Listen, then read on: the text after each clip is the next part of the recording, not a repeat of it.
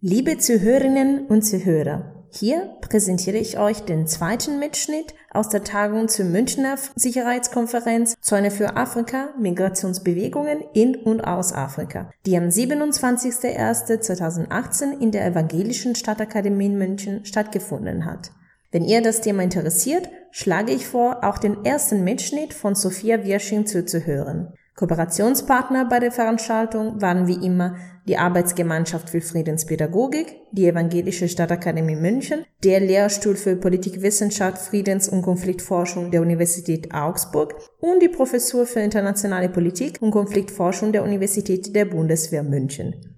Die Referentin für diesen Mitschnitt ist Dr. Judith Vorrat. Sie ist wissenschaftliche Mitarbeiterin der Forschungsgruppe Sicherheitspolitik in der Stiftung Wissenschaft und Politik in Berlin. Ihren Vortrag geht um außen- und sicherheitspolitische Implikationen der Migrationsbewegungen. Hier ist noch eure Carmen Romano, Bildungsreferentin der Peter Kelly Stiftung. Und jetzt viel Spaß beim Hören.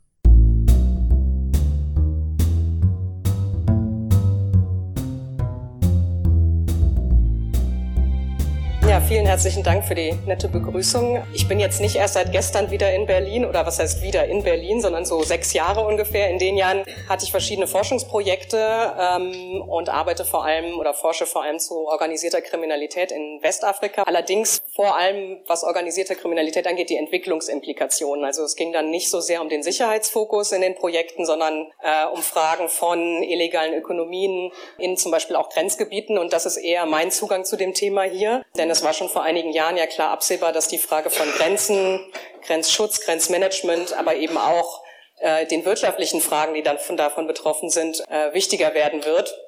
Und das war sozusagen mein Zugang ursprünglich zu dem Thema. Natürlich ist es auch so, dass bei dem Themenfeld organisierte Kriminalität wir jetzt ganz oft von Menschenschmuggel und Menschenhandel sprechen. Da können wir gerne auch noch nachher ein bisschen darüber diskutieren, inwiefern das überhaupt äh, immer so eine sinnvolle Anbindung des Themas ist. Ich werde nicht nur die sicherheitspolitischen Fragen im engen Sinne diskutieren oder behandeln, sondern außensicherheitspolitische Fragen, die das Verhältnis Europäische Union, europäische Mitgliedstaaten der Europäischen Union und Afrika betreffen. Also ein etwas weiterer Blick denn auch da ist es so wie im Bereich, im Entwicklungsbereich, dass es einen massiven Einfluss des Migrationsthemas äh, in verschiedensten Bereichen gibt. Also der erste Punkt, der sicherlich, glaube ich, sehr unumstritten ist, ist es, Migration ist wirklich in den EU-Afrika-Beziehungen insgesamt zum vorherrschenden Thema fast schon geworden. Also man kann als Beispiel mal sehen, jetzt kürzlich hat der ähm, wissenschaftliche Dienst des Europäischen Parlaments eine Liste von zehn 10 Issues to Watch in 2018, also zehn Fragen, die wichtig sind in 2018 für die EU insgesamt. Die meisten davon sind nach innen gerichtet wichtig oder nach innen gerichtet im Fokus, äh, zum Beispiel äh, Brexit, die Folgen des Brexit innerhalb der EU, ähm, die Zukunft der Eurozone, die Europawahlen aber zwei Themen, die sehr hervorstechen, sind eben Terrorismus und Migration. Und das sind zwei sehr, sehr stark vorherrschende Themen in den Beziehungen, vor allem der EU und ihrer Mitgliedstaaten zu Nord- und Westafrika, aber auch darüber hinaus. Das Migrationsthema ist dabei unter diesen zwei, würde ich sagen, das noch deutlich umstrittenere und konfliktivere. Das hat man auch kürzlich gesehen. Ende November gab es den äh, EU-Afrika-Gipfel, jetzt der Gipfel der Afrikanischen Union und der Europäischen Union in Abidjan. Ähm, da hat man das ganz deutlich gespürt. Zum einen gab es kurz vorher, das erinnern Sie sich vielleicht auch noch dran, von CNN äh, Bilder, Reportagen äh, über sogenannte Sklavenmärkte in Libyen, ähm, wo man also sozusagen live sah auf den Bildern, zumindest vermeintlich, ich weiß nicht, ob die Quelle bis jetzt so richtig geklärt ist, wie Personen aus Subsahara-Afrika in Libyen für Arbeitsausbeutung verkauft wurden. Äh, also wie Menschen geboten haben auf diese äh, Migranten, die dann, die dort im Wesentlichen festsaßen. Ähm, das hat zu einer starken emotionalen Reaktion geführt innerhalb Afrikas, wobei man sagen muss, sehr viele der Staats- und Regierungschefs bei dem Gipfel sind auch auf das Thema aufgesprungen. Es gab aber auch innerhalb Afrikas zum Beispiel Demo oder auch in Europa Demonstrationen vor afrikanischen Botschaften und natürlich insbesondere vor der libyschen. Also es gab auch innerafrikanisch da gewisse Kontroversen. Auf dem Gipfel selber hat sich das aber sehr stark auf Europa mit seinen Interessen auf der einen und Afrika auf der anderen Seite fokussiert. Es war zum Beispiel so, dass die Gipfelabschlusserklärung erst eine Woche nach dem Gipfel, das war glaube ich zum ersten Mal so, ähm, wirklich veröffentlicht wurde, weil man immer noch nachverhandelt hat über vor allem Passagen zur Migration. Das war nicht nur solche Passagen, aber auch bei diesen konkreten Passagen, wo es zum Beispiel um Rückführung ging nach Afrika, hat sich dann die afrikanische Seite eher durchgesetzt. Aber natürlich war das sozusagen nur die, der Feinschliff am Ende. Das wurde so als Indikator gesehen, dass es auf jeden Fall hier starke Gegensätze gibt. Real ist es so, das ähm, wurde eben, glaube ich, auch schon angesprochen, dass es natürlich, wenn man es sehr grob betrachtet, hier wirklich sehr unterschiedliche Interessen gibt. Auf der EU-Seite muss man sagen, ist es klar, die Eindämmung irregulärer Migration, äh, überhaupt die Eindämmung von ähm, Migration insgesamt von Afrika nach Europa, aber auch die verstärkte Rückführung, also die Rückführung und schnellere Rückführung und umfassendere Rückführung aus Europa nach, in die afrikanischen Staaten. Auf der afrikanischen Seite überwiegt tatsächlich vor allem man kann nicht vielleicht nicht sagen positiver Fokus, aber doch die wirtschaftliche Komponente. Ich weiß jetzt nicht, woher die Zahl eben war. Ich habe nur eine von der Weltbank von 2015, das waren 34,8 Milliarden US-Dollar Rücküberweisungen in Subsah nach Subsahara-Afrika. Ähm, das liegt unter der Zahl, glaube ich, kann aber damit zusammenhängen, dass es nur für Subsahara-Afrika, nicht für Afrika insgesamt ist und dass es von 2015 ist und die, das war, glaube ich, eine neuere Zahl. Äh, und dass es bei der Weltbank die nur formale ähm, Rücküberweisungen erfassen. Es gibt natürlich ganz viele informelle Wege. Das heißt, die Geldflüsse werden deutlich größer sein in der Realität. Vielleicht war das auch eine Schätzung dann. Das steht jedenfalls für in Afrika stark im Fokus. Ähm, darüber hinaus natürlich in die innerafrikanische Migration, darüber haben wir auch schon gehört. Das ist saisonale Arbeitsmigration, viele Kleinhändler, die Grenze überschreiten, vor allem auch Frauen ähm, handeln und die sogenannten Pastoralisten, die Nutztiere halten und eben über Grenzen auch hinweg äh, ziehen, um Weidegründe zu finden etc. Auch das sind alles ziemlich wichtige innerregionale Faktoren. Und das Dritte ist natürlich auch, und das darf man nicht vergessen, dass es für viele afrikanische Staaten auch so ein bisschen eine Form von Druckabbau ist.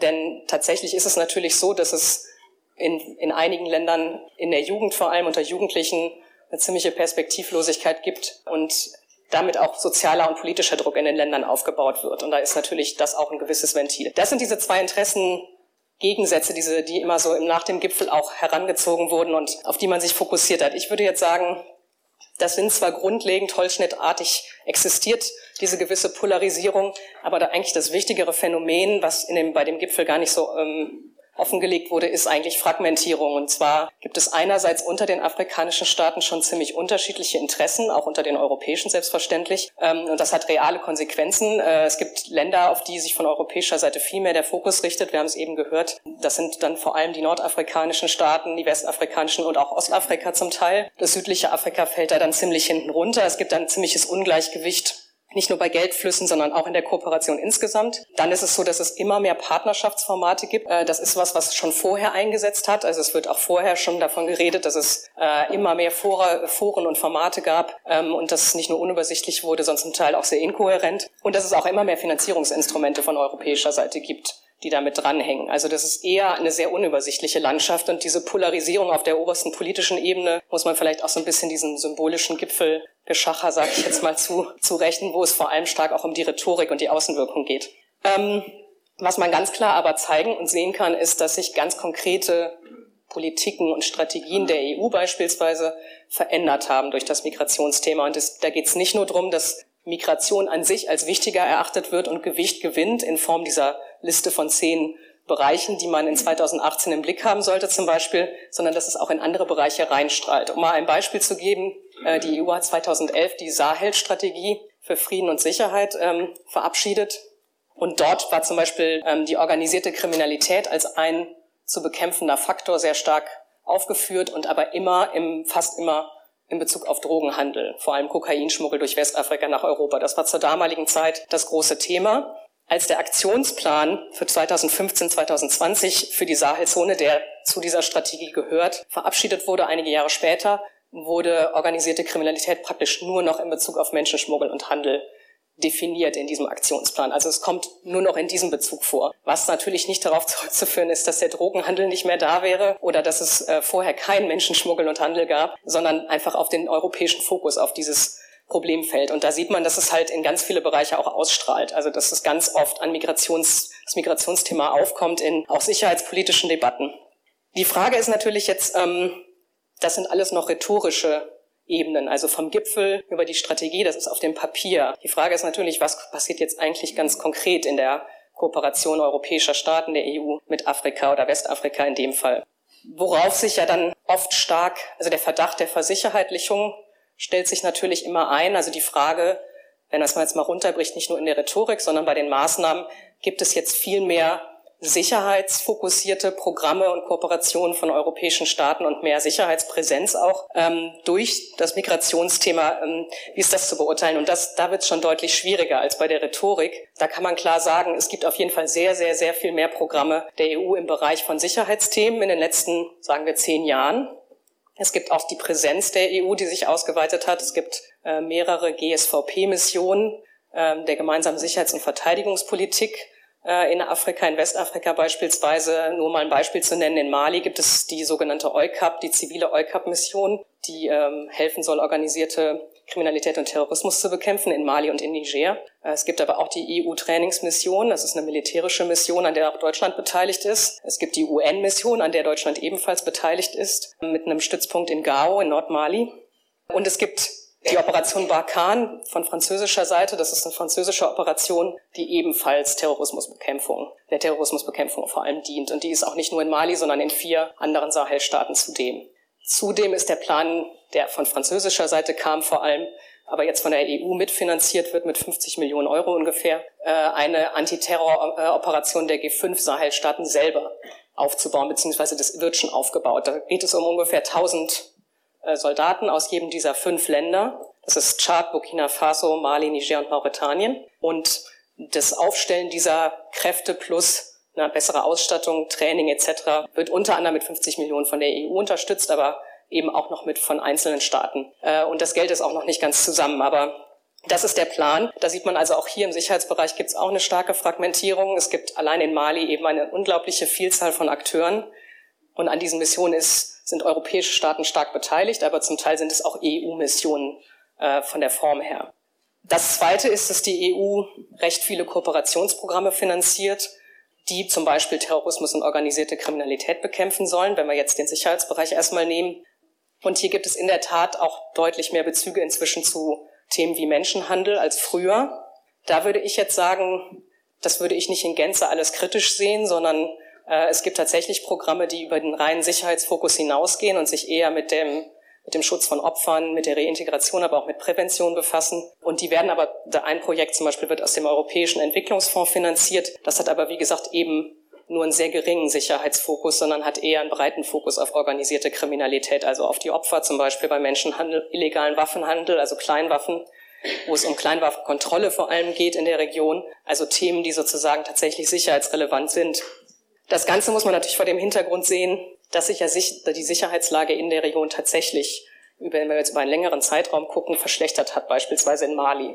Also es gibt sozusagen natürlich einen realen Aufhänger für all diese Programme. Ein senegalesischer Journalist hat kürzlich gesagt, wenn Frankreich heute aus Mali rausgeht, es bricht das Land morgen zusammen. Das würde ich jetzt in dieser massiven Form hinter, kritisch hinterfragen. Aber es gibt sicherlich, es gab ja damals auch von der malischen Regierung die Anfrage an Frankreich 2013, nach Mali zu kommen, zu intervenieren, um den Vorstoß von terroristischen Gruppen Richtung Bamako zu verhindern oder zu stoppen. Und es ist sozusagen sehr zwiespältig. Zwiespältig deshalb, jemand hat eben nach dem Stand bei der UN-Mission gefragt, MINUSMA und der deutschen Beteiligung. Ähm, wenn man sich die jüngsten Analysen anguckt, muss man klar konstatieren, dass sich die Sicherheitslage in Mali weiter verschlechtert hat. Also der Effekt dieser Sicherheitsansätze oder dieser Mission ist bislang keine Verbesserung der Sicherheit. Ähm, vor allem in Zentralmali hat sich die Sicherheit massiv verschlechtert. Da gibt es auch wiederum starke Bezüge zu Drogenhandel.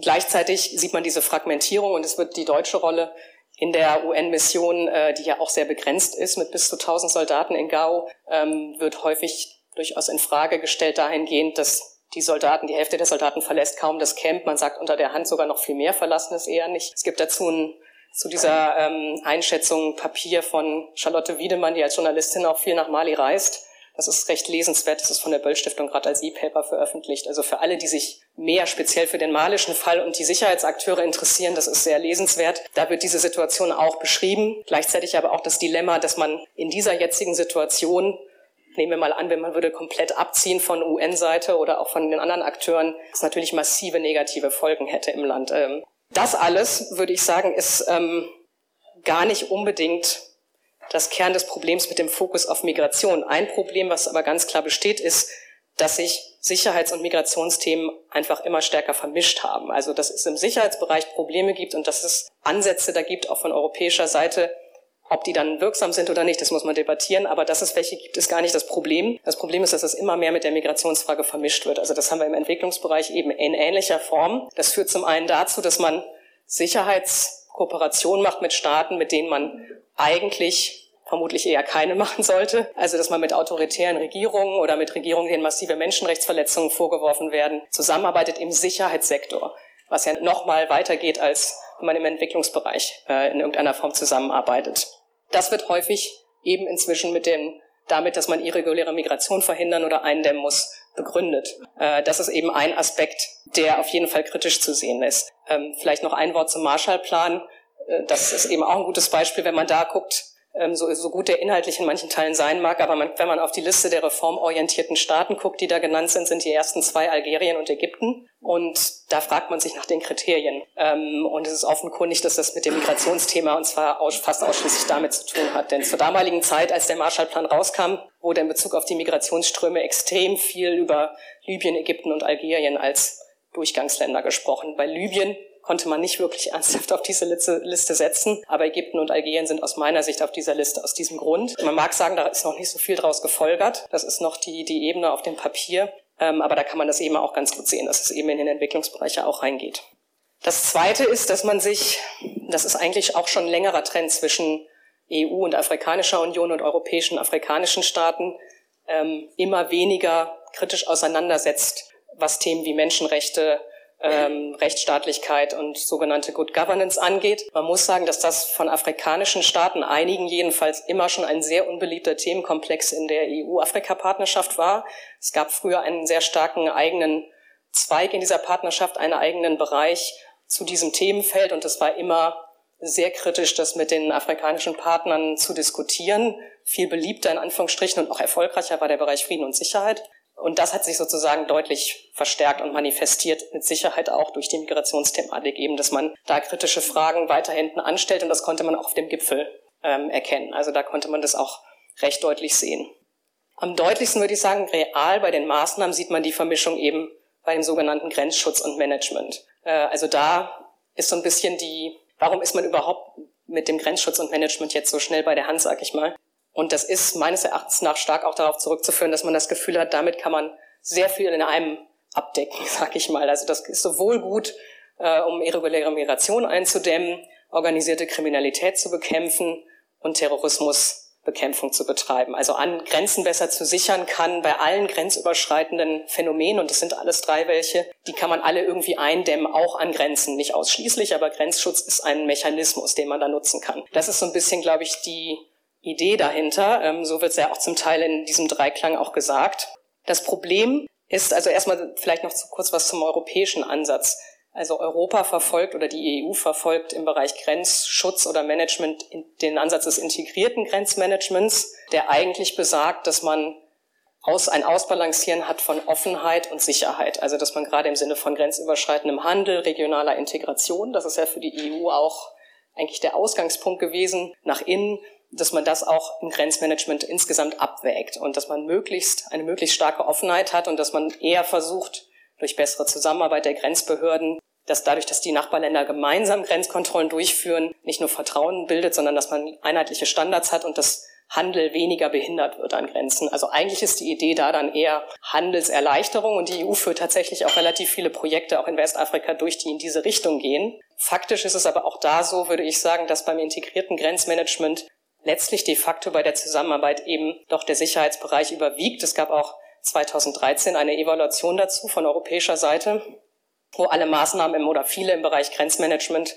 und organisierte Kriminalität begutachtet wurden. Und da kam man doch relativ klar zu dem Schluss, dass es einen sehr repressiven Fokus auf Migration gibt, also auch schon 2013, äh, und dass es wenig Fokus auf Reformprozesse in den Partnerstaaten gibt. Also es gibt ja dann auch immer ganz klar die Debatte darum, ähm, verbunden mit solcher Stärkung von Sicherheit, Sicherheitsbehörden etc. muss es auch Sicherheitssektorreform geben und eine stärkere parlamentarische Kontrolle zum Beispiel von Sicherheitskräften. Das ist aber meistens äh, war nicht Teil der Projekte oder ist hinten runtergefallen. Also diese Evaluation hat halt gezeigt, dass es dann doch einen relativ starken Sicherheitsfokus häufig gab. Zu dem, was jetzt konkret wirklich bezogen auf Grenzen, Grenzmanagement passiert, Was stark im Fokus oft, glaube ich, steht, ist das, was wir auch schon gesehen haben, EUNAVFOR Med oder die Operation Sophia von EU-Seite im Mittelmeer. Ähm, dazu hat ja Sophia Wirsching schon einiges gesagt. Ähm, das sowie andere, ähm, andere Maßnahmen gehen unter anderem auch zurück auf den Aktionsplan, den die europäischen und afrikanischen Staats- und Regierungschefs in, in Malta, damals in Valletta, zu Migrationsfragen verabschiedet haben. Das war November 2015. Da ging es auch schon damals dezidiert um Hilfen beim Ausbau der nationalen Kontrollkapazitäten an Land, See und Luftgrenzen. Also Luftgrenzen heißt vor allem Flughäfen. Da gab es oder gibt es auch immer noch einen starken Fokus auf die Mittelmeeranrainer natürlich und auf, auf die maritime Komponente aufgrund der Rolle des Mittelmeeres äh, und natürlich auch klar der gefährlichen Überfahrt, ähm, der die Leute da ausgesetzt sind.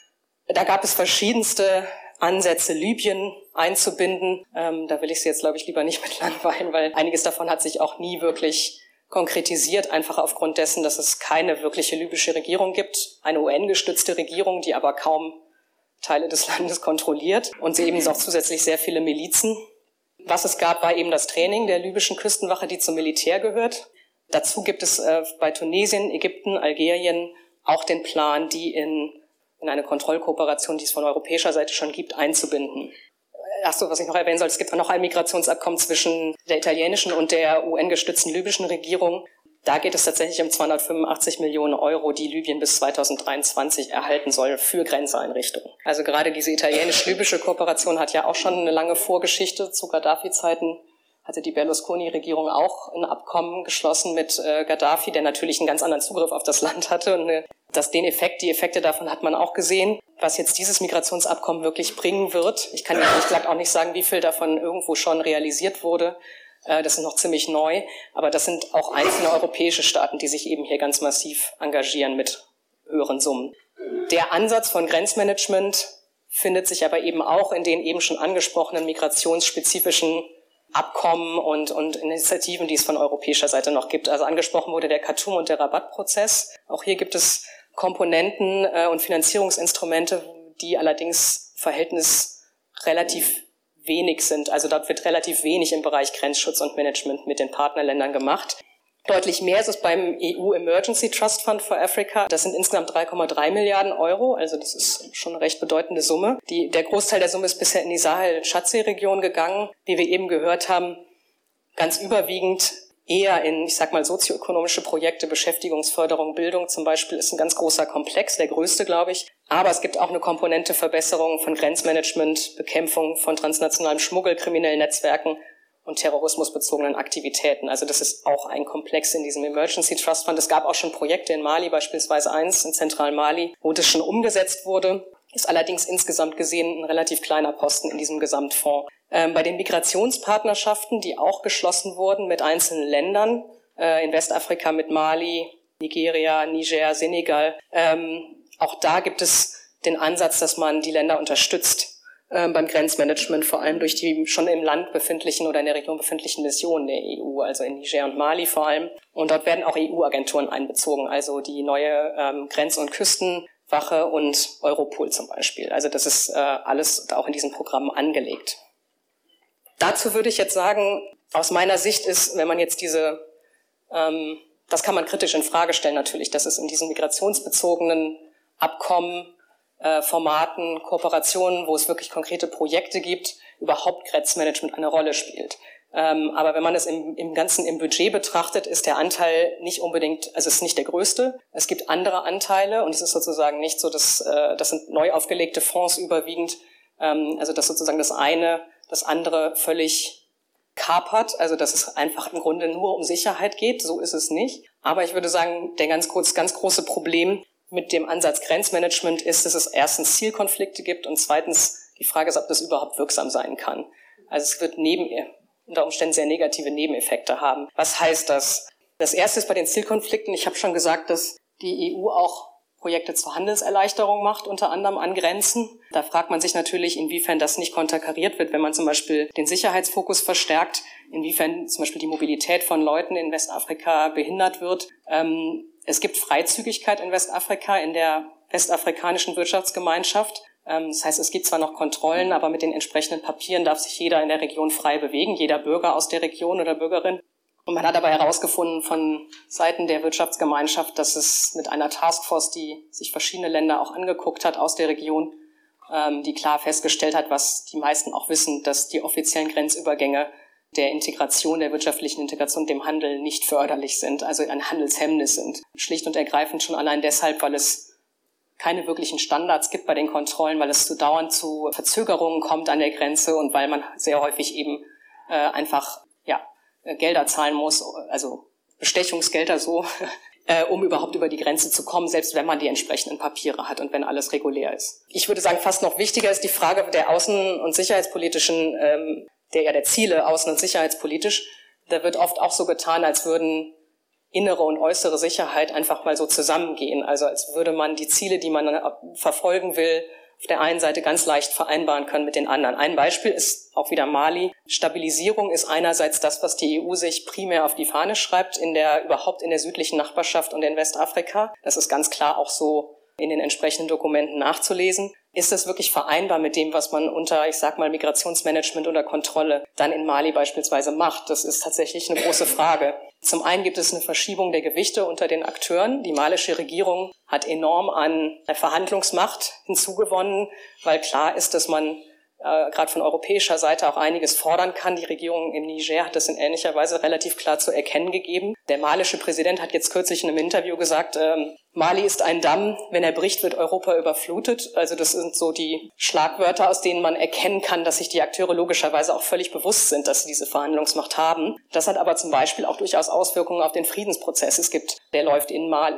in Mali seit dem Abkommen 2015 denn es gibt nicht wenige, die sagen, gerade der Druck auf die malische Regierung müsste jetzt verstärkt werden, das Abkommen endlich umzusetzen. Das ist natürlich nicht die Regierung alleine, aber man fragt sich, wie der Druck ausgeübt wird, wenn die Regierung gleichzeitig weiß, ihr braucht uns aber und äh, wir können von euch vieles fordern und äh, wissen, dass ihr euch gegenüber uns nur bedingt kritisch verhalten könnt. Das ist mal ein Aspekt. Ein anderer ist, dass es schon ganz klar Auswirkungen gegeben hat, wenn man zum Beispiel sieht, dass sich Schmuggelrouten, die wurden eben auch gezeigt, aufgrund von Kontrollen zum Beispiel in den Norden Malis verlagern aus Niger, ähm, der deutlich instabiler ist. Das kann durchaus oder hat durchaus negative Konsequenzen. In Agadez selber, das ist in Niger, einer dieser Knotenpunkte der Migration, ähm, hat man ebenfalls festgestellt, dass die verstärkte Präsenz von Sicherheitskräften durchaus zu zumindest Spannungen geführt hat mit der Bevölkerung, weil es da auch ethnische Hintergründe gibt. Und das wurde eben auch in vorab nicht wirklich bedacht, dass man da Spannungen mit auslösen kann. Das andere ist was, das hat die Charlotte Wiedemann in ihrem Papier zu Mali auch angesprochen. Das ist sehr interessant. Die UN-Mission wird mittlerweile auch verstärkt als Migrationsbekämpfung verstanden und zumindest so nach außen verkauft, sag ich mal. Und es, sie zitiert in ihrem Papier einen europäischen Diplomaten, der sagt, das hat halt die Konsequenz. Da müssen wir uns fragen, ist es nicht so, dass wir aufgrund dieser Umdeutung der Mission jetzt überhaupt nicht mehr umsteuern können? Und ist es nicht so, dass wir dadurch, dass wir das jetzt unter Migrationsbekämpfung äh, sehen, Dinge machen, die von der malischen Seite gar nicht als sinnvoll erachtet werden und nicht, dass wir nicht Teil des Problems werden? Also das wird durchaus auch von Akteuren vor Ort kritisch hinterfragt und gesehen, auch von internationalen, dass es diese unglaubliche Vermischung gibt und man auf alles letztlich irgendwo Migrationsbekämpfung draufschreibt. Also auch das sind an, da ist die Frage, was sind denn eigentlich die Ziele, die wir verfolgen und kann man die denn, gehen die denn alle wirklich so zusammen? Und das ist sehr fraglich. Das zweite ist dann die Wirksamkeit. Also wenn wir jetzt gerade von dem Grenzmanagement und dem, der Grenzsicherheit reden, äh, ich würde sagen, auch in dem Bereich ist es so, wie eben schon gesagt, dass man sehr stark auf so Ad-Hoc-Lösungen setzt und sehr viel kurzfristige Formate hat, unglaublich viel Training und Ausstattung im Bereich Grenzmanagement und Sicherheit. Und da gibt es, das weiß man, das sind keine neuen Ansätze, die gab es immer schon und die gibt es schon sehr, sehr lange. Da weiß man aber eben auch, dass die Wirksamkeit äußerst fraglich war schon in der Vergangenheit. Also zum einen ist häufig das Problem der Nachhaltigkeit. Man bildet Leute aus, man stattet sie aus,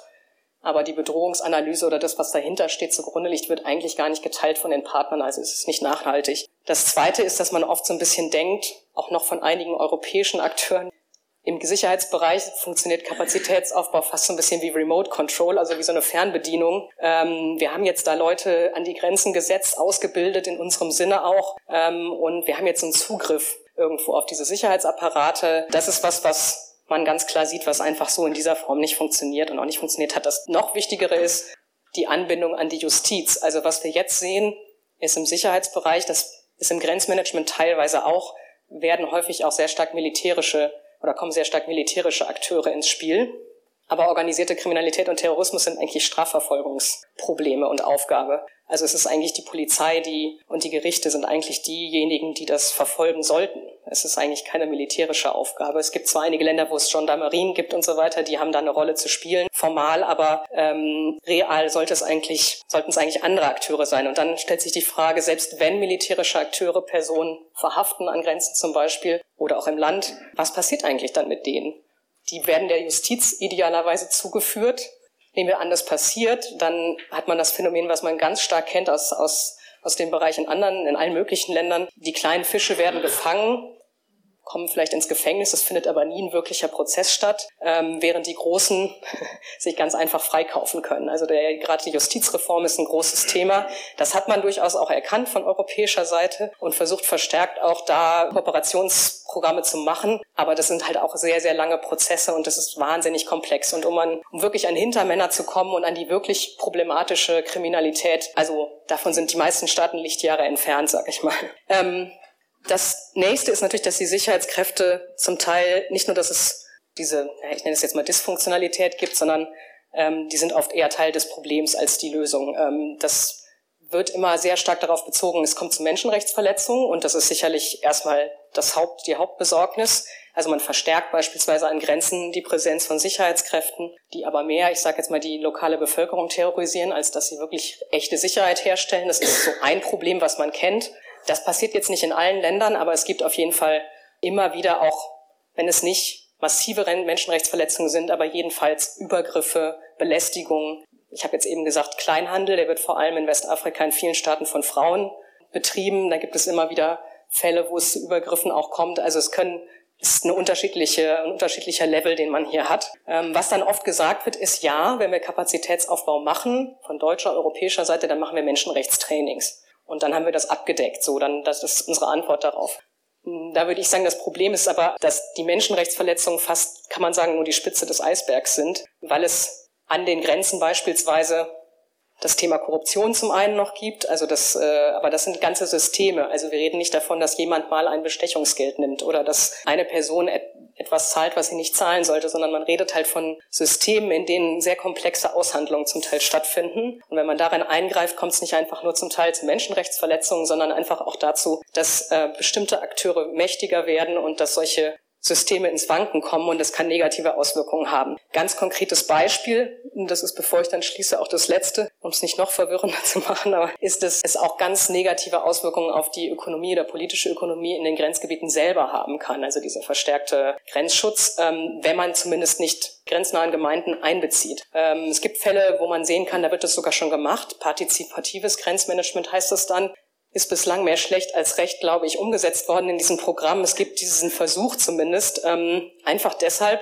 weil es einerseits so ist, dass es zwischen den Beamten an den Grenzen häufig, weil die Staatlichkeit dort nicht sehr stark ist als Autorität, immer wieder mit den lokalen Gemeinden auch aushandeln und es lokale traditionelle Autoritäten beispielsweise gibt, die sehr, sehr viel zu sagen haben in dem Gebiet. Das sind nicht unbedingt die staatlichen Akteure, die so viel zu sagen haben. Das heißt, obliegt man denen bestimmte Standards und gibt ihnen bestimmte ähm, Prozeduren an die Hand, die sie durchführen sollen, geraten sie unter Umständen in Konflikt mit diesen lokalen Autoritäten oder den Gemeinden. Das ist mal ein Problem. Das andere ist, funktioniert sozusagen dieser Zugriff auf auch Schmuggel. Ähm, davon leben sehr, sehr viele dieser lokalen Gemeinschaften in unterschiedlicher Art und Weise. Also die Grenze ist eine wichtige Einkommensquelle für die meisten, die dort leben. Entweder durch die Schmuggelwirtschaft oder durch, sag ich mal, Mittler ähm, oder Träger Jobs, die sich an den offiziellen Grenzposten auch ergeben. Das ist sehr, sehr wichtig in den meisten grenznahen Gemeinden. Wenn das zu sehr gestört wird, der, die Mobilität, dann fallen eben diese Einkommensquellen auch weg unter Umständen. Es gibt ein, nur abschließend ein Beispiel, wo man das klar sehen kann. Es gab International Alert als eine internationale NGO, hat im Grenzgebiet von Tunesien und Libyen unter anderem grenznahe Gemeinden befragt oder Personen dort. Und es war ganz klar, dass die absolut große Mehrheit der Personen ähm, die Behinderungen im grenzüberschreitenden Handel und dem Schmuggel als Hauptsicherheitsgefahr für sich und die Unterentwicklung in dem Gebiet als Hauptsicherheitsgefahr und Gefahr für sich gesehen haben und nicht die terroristische Bedrohung, die von außen in diesen Grenzgebieten betont wird. Daran sieht man, das war nun mal so, um aufzuzeigen, welche Probleme wirklich aus meiner Sicht jedenfalls mit diesen Grenzmanagement- und Sicherheitsansätzen zusammenhängen.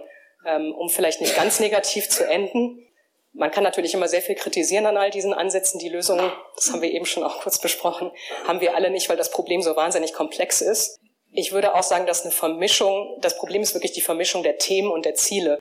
Unter den Akteuren, finde ich, gibt es nach wie vor zu wenig Kooperation und Austausch. Also eben wurde gesagt, die Verquickung von Grenzmanagement und Entwicklung. Also es wäre durchaus mal interessant, eher so einen Entwicklungsfokus auf Grenzen einzubeziehen. Und das wird jetzt auch in Anfängen schon mal versucht und Lehren aus anderen Bereichen heranzuziehen und sich nicht so sehr in seinen kleinen Silos abzukapseln, ohne dass man aber notwendigerweise diese Themen und die Ziele total vermischt. Und das ist, glaube ich, die Schwierigkeit. Ich glaube aber auch, dass man jetzt in dem Gesamtkomplex europäisch-afrikanische Beziehungen, das ist jetzt wieder die ganz große Ebene, immerhin jetzt einen Vorteil hat. Und ich glaube, das wird schon gesehen, dass beide Seiten wissen, wir brauchen uns. Das ist relativ noch nie so eindeutig gewesen, glaube ich. Und man sieht ja auch in Deutschland hat sich das Interesse für Afrika enorm verstärkt.